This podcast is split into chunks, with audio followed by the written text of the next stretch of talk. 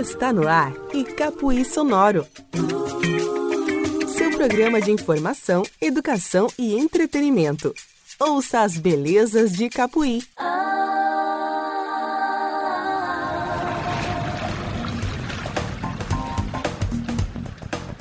Olá, ouvinte, tudo bem com você? É um prazer contar com a sua audiência. Estamos começando mais um Icapuí Sonoro, o seu programa semanal em áudio sobre as belezas de Icapuí, com muita informação, educação e entretenimento. Gostou do nosso programa número zero, o nosso programa inicial? Você pode mandar uma mensagem pra gente dizendo o que você achou. Nosso e-mail é icapuísonoro@gmail.com. Ou então você vai lá no Facebook ou Instagram da Prefeitura de Icapuí e deixa lá o seu comentário, porque nós vamos colocar no ar sua sugestão, crítica ou elogio. Se você ainda não ouviu o primeiro episódio, volta lá porque nós contamos uma história super legal, a história da Orquestra de Sopros de Capuí. E nós vamos falar de cuidado. Cuidado com a sua vida, cuidado com a nossa vida, cuidado com a vida do outro. O mês que passou foi o período da campanha Setembro Amarelo, com a realização em todo o Brasil de ações, eventos, oficinas de informação para a prevenção do suicídio, que é um mal da nossa sociedade que precisa ser conversado e todos nós precisamos saber mais sobre o tema. Esta mensagem é tão importante que vamos reforçá-la aqui no Icapuí Sonoro e afirmamos que é um tema que precisa estar sempre na nossa atenção. Icapuí desenvolveu intensa programação durante todo o mês de setembro para tratar sobre a prevenção do suicídio. O tema da campanha foi Falar não estimula, salva vidas. Então, nós vamos ouvir algumas mensagens e informações importantes sobre a prevenção do suicídio. Quem vai falar pra gente é o integrante do Grupo de Trabalho de Prevenção do Suicídio da Secretaria da Saúde do Estado do Ceará, Vicente Emanuel Ribeiro Macedo Alves, a médica e coordenadora do Centro de Atenção Psicossocial CAPS de Capuí, Melca Medeiros, e também o secretário da Saúde de Capuí, Reginaldo Alves. Quer receber os nossos episódios no seu celular? Então manda o seu número de WhatsApp para icapuísonoro@gmail.com. Você pode nos ouvir também no soundcloud.com barra icapuísonoro. Todos os nossos episódios vão ficar lá assim que eles forem atualizados. Você também pode nos ouvir no seu celular. Se você tem iPhone, já vem um aplicativo instalado no iPhone chamado Podcasts. Lá você clica, procura por Icapuí Sonoro, assina e escuta a gente. Toda vida que tiver um novo episódio, automaticamente já aparece lá para você. Se o seu celular é Android, você pode baixar diversos outros aplicativos para ouvir o Icapuí Sonoro. A gente sugere o Player FM. Tudo que a gente está falando aqui é gratuito. Baixar o aplicativo, assinar o Icapuí Sonoro e ouvir as nossas mensagens. Este episódio tem entrevistas produzidas por Saulo Rebouças, produção e edição de Serifa Cast Multimídia e realização da Prefeitura de Icapuí. Quem ama, cuida. Que bom que você está aqui, porque quem ama, ouve.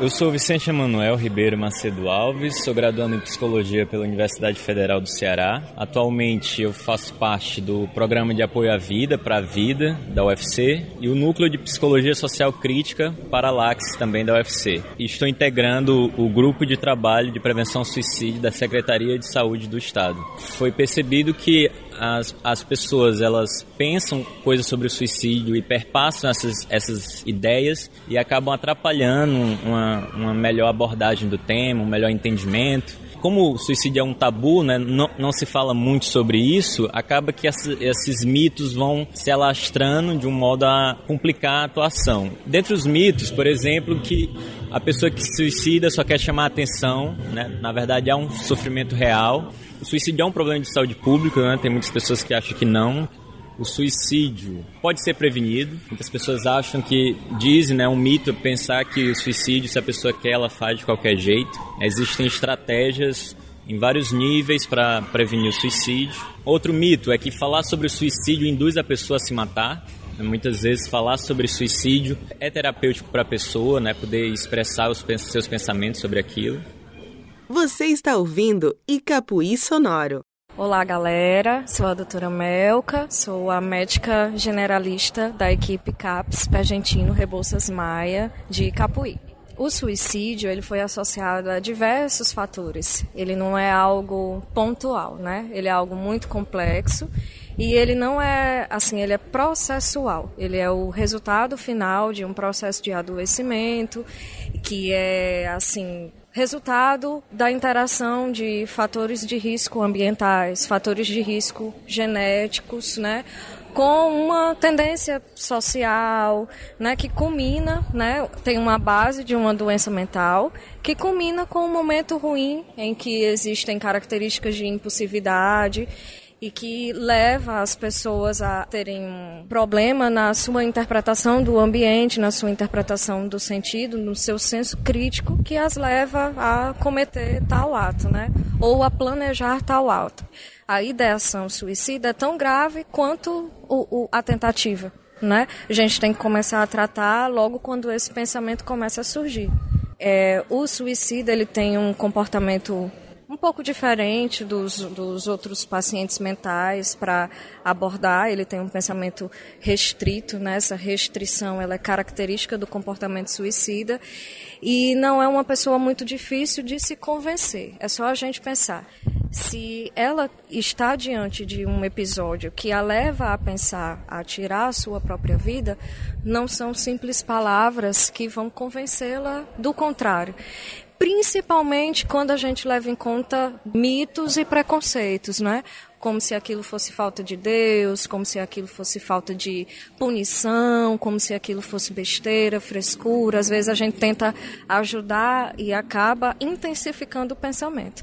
É muito difícil abordar um suicida. É por isso que hoje é, se investe em conhecimento. É por isso que nossa campanha é precisamos falar sobre isso. Falar não estimula, falar salva vidas, por causa exatamente dessa dificuldade de abordar. O CAPS faz parte de uma rede em que estão inseridas todos os serviços de saúde, né? A atenção primária, a atenção hospitalar.